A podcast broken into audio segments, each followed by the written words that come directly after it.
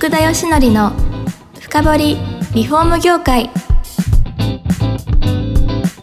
この番組はリフォーム事業のためのネットワーク戦力住宅会社のブランディングを支援するルームクリップ公認家づくりパートナー住宅事業経営者の初めてを支援するランリグの提供でお送りします。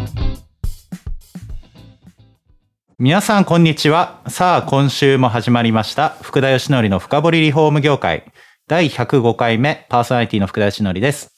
今回から4回にわたってご出演いただきますのは既存住宅流通研究所の中林正人さんです。中林さんのプロフィールを紹介します。1956年生まれ東京都出身。大手ハウスメーカーで勤務をしながら、2012年、有料ストック住宅推進協議会の代表理事、事務局長に就任。2012年には国土交通省の中古住宅市場活性化ラウンジテーブル委員を務めたほか、経済産業省リフォーム市場活性化金融支援スキームワーキンググループ委員、住宅履歴情報蓄積活性推進協議会の本会議委員など、幅広く住宅ストック関連の取り組みに関わってきました。現在は住宅の流通価格を考える既存住宅流通研究所の所長、アフターメンテナンスのアウトソーシングを請け負う、ハイアスカンパニーの家貸しサポート、日本長期住宅メンテナンス有限責任事業組合顧問に従事しています。こんにちは。よろしくお願いします。中林です。よろしくお願いいたします。いやー、もうなんか幅広く住宅ストックに関わってきたっていう、そんな感じですね。あありがとうございます。はい。いや、その、詳しくですね、じゃあどう関わってきたかって話は、はいまあこの後、2回目、3回目で伺いたいなというふうに思うんですけど、まず第1回目お決まりとしてですね、はい。あの、お子さん時代どうだったかっていう。どこ、ど、どこまで遡ったらいいんですかね。あの、そうですね、小中高あたり、小中高小中高あたりどうだったかっていうのをまずお伺いできればなと思いまして、い。やいやいやいや、小学生の頃って実はあんまり外で遊ばない、どっちかって今で言うとなんだろう、引きこもり系と言いますか、そんな感じで、はい。本が好きで、はい。あの、空想科学小説っていうのが大好きだったんですよ。へー。未だに覚えてるのが地底探検っていうのがあって、はいあの、地面どんどんどんどんって塞がっていくと、はいそこに空間があって、はいろんな、いろんな体験して最後に火山の噴火と一緒に、あの、火山と出てくるみたいな、突拍子もない。はい。ああいうはい。話が未だに印象に残ってるぐらい好きで、はい。まあ、たくさん、まあそういう本は読んだ生活をしてましたですね。いや、小学校とかそういう小さい頃って、ええじゃあいろいろこう空想する感あ、のが多かったんですか？そうかもしれないですね。ええあと、漫画で言ったら鉄腕アトムってあったじゃないですか。、あええええええあの世代僕リアルなんで、はい。毎回見ててすげえなーこんな歩くロボットなんてありえないだろうと思ったら今ね、普通になってきてますし、はい。なんかあの、いろんな方の小説読んでて人間は想像できるものは全て作ることができる。はい。これ好きですね。なるほど。はいじゃあ相当想像力が豊かで、結構図書館とかも行かれたりしてるんですか？図書館は行かなかったです。あの、なぜかうちの、はいあの貧しい公務員だったんですけど、本だけはよく買ってくれて、はい。まあ家で引きこもって読んでます。なるほど。いや、そうやって小学校時代過ごしてきて、え中学も同じように、そんなこう読書をこう続けたあ感じだったんのですか？中学でも読書は好きで、はいあのまあ、いわゆるメガネかけた図書委員だったんですけども、はい。で、さすがにね、なんかちょっと男の子的にええ。体鍛えないとまずいかなと思って、うんサッカー部入ったんですよね。あ全然違うとこ行きましたね。全然違うとこ行きましたね。はいあ。のまあ、短距離、その頃は足速い方だったのかもしれないですけども、えで、最終的にポジションが今で言う、なんていうんだろう、スイーパーって言いましたね、あの、ゴールキーパーの前え。で。はい。相手がこうドリブルでこうかっこいいやつが走ってる、はいはいはいそれをスライディングで転ばすというね、はい。ここに命もやしますね。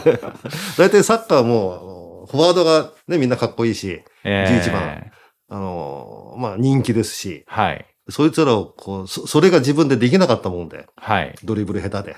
あ、そうですかそうするとこ。っちが回ると、なると、かっこいいやつがこう、キャーとかやれてドリブルしてくるやつを、この野郎っつってスライディングするのが、ものすごくでも守りの要を担ってたわけですね。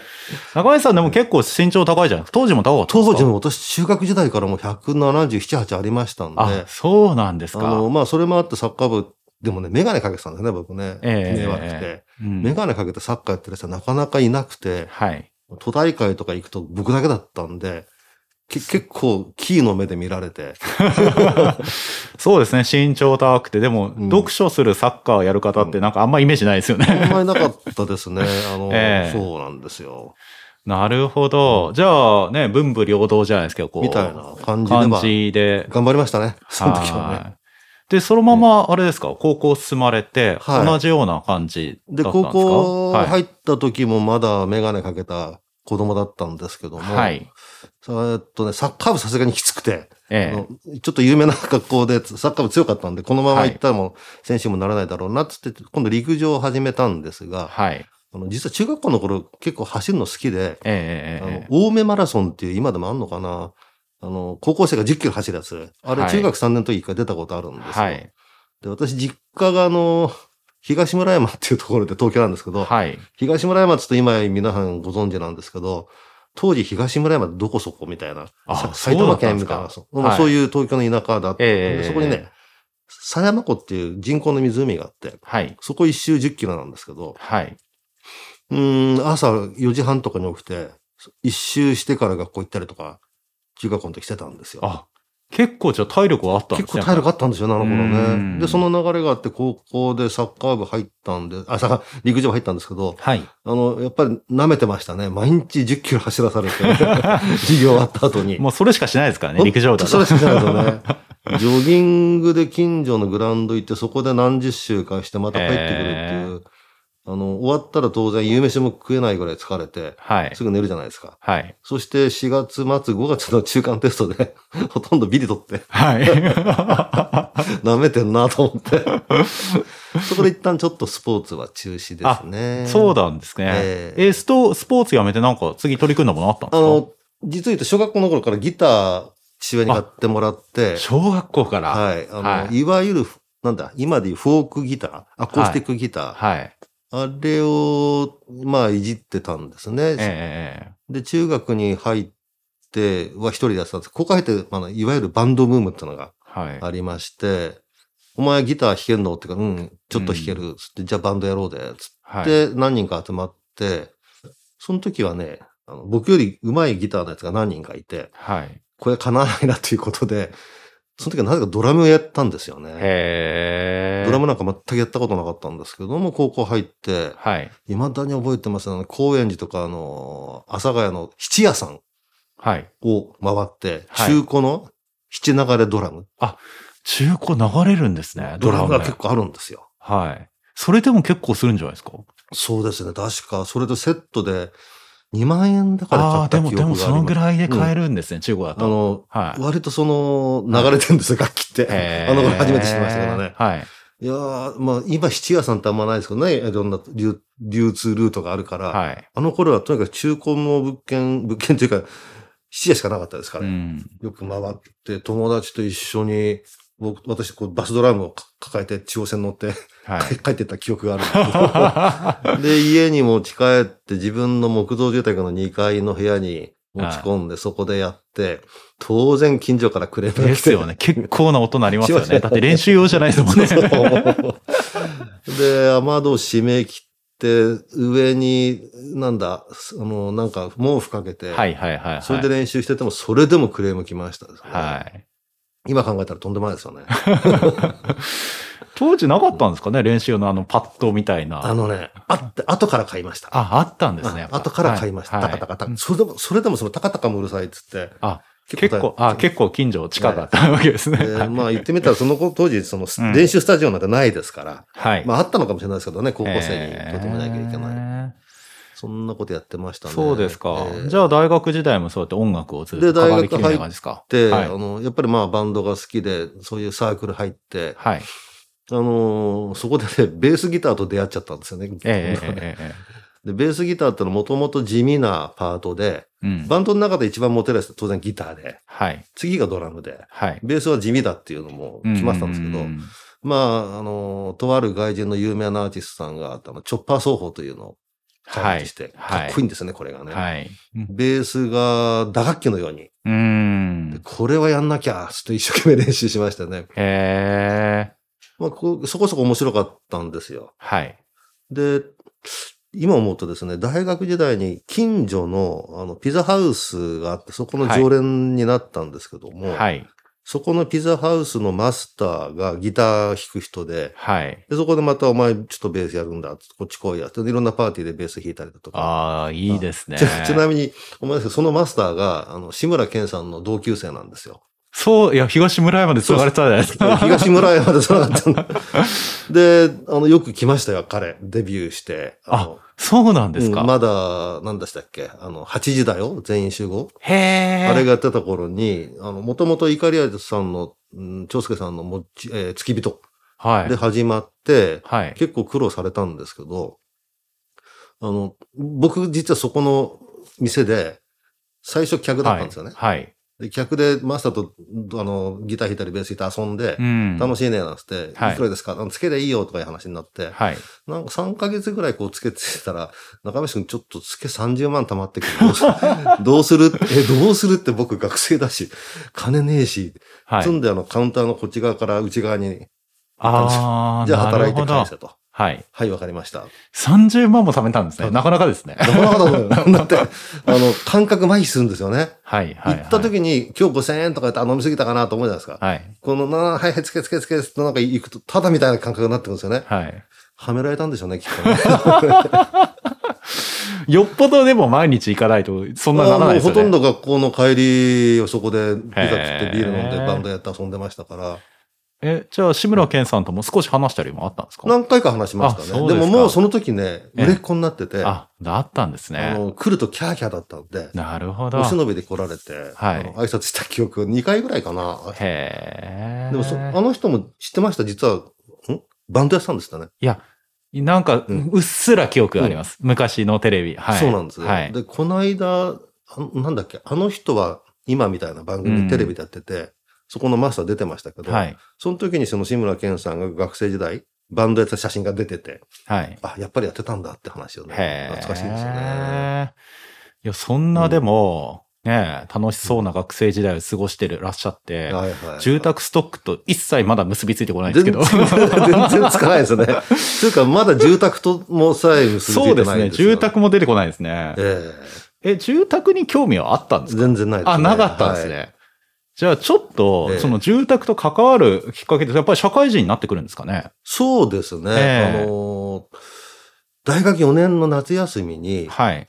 地元ではそこそこ私上手だと言われてるベーシストだったんです。はい。地元ですよ、あくまでうん。東村山ですけどね。はい。で、プロを目指してる友達から、あの、仕事ありかでやらないかって言われて、はい。ええそんなベース弾いて金もらえるんだったらいいじゃんとか思ったんですけど、ええそれがあの、沖縄の米軍キャンプのはい。箱番っていう、まあ、いわゆるそこでダンスミュージックをやる。すごい、もうプロじゃないですか。もうプロの登竜門みたいな。そこで受けると、はい。本物だっていうふうに言われるっていう。あーなるほどその世界なんですよね。はい。やりたいわけですよ。それはそうです。こそっちに行けるかここで行ったはらもうプロになれるぞ。い。はい。で、大学4年、今はね、あれですけど、む当時大学4年ってまだ就職が、大学4年の10月1日1日だったんですよ。